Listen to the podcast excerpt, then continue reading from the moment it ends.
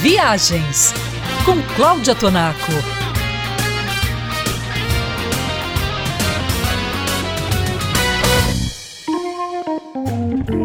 O continente europeu tem tudo a ver com viagens de trem.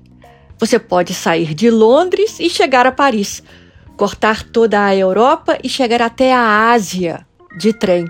Os mais velozes que conheci foram os espanhóis. Os mais silenciosos e pontuais, é claro, foram os alemães. Mas a viagem mais bela de todas aconteceu durante o inverno na Suíça.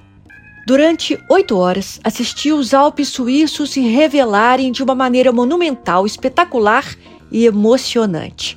Eu estava a bordo do Glacier Express, um dos mais icônicos trens do planeta. Eu embarquei numa estação de esqui, São Moritz, para chegar até outra, Zermatt. Os vagões do Glacier Express têm o teto de vidro para a gente assistir ao desfile dos picos altíssimos e dos vales profundos, dos cânions abissais e dos vilarejos típicos com casinhas de madeira, fumaça saindo das chaminés, igrejinhas com torres pontudas e o cemitério logo ao lado. Impressionante foi ver as montanhas sendo enroladas pelos trilhos como novelos feitos com fios de aço.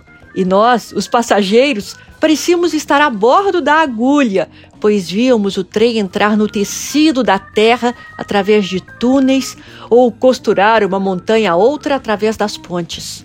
Ao final, a gente perde a conta, mas eu pesquisei e vi que ao final dessas oito horas de viagem, o Glacier Express atravessou quase 100 túneis e 300 pontes. E a nossa chegada a Zermatt terminou de maneira grandiosa, avistando o Matterhorn, o mais belo pico de toda a Europa.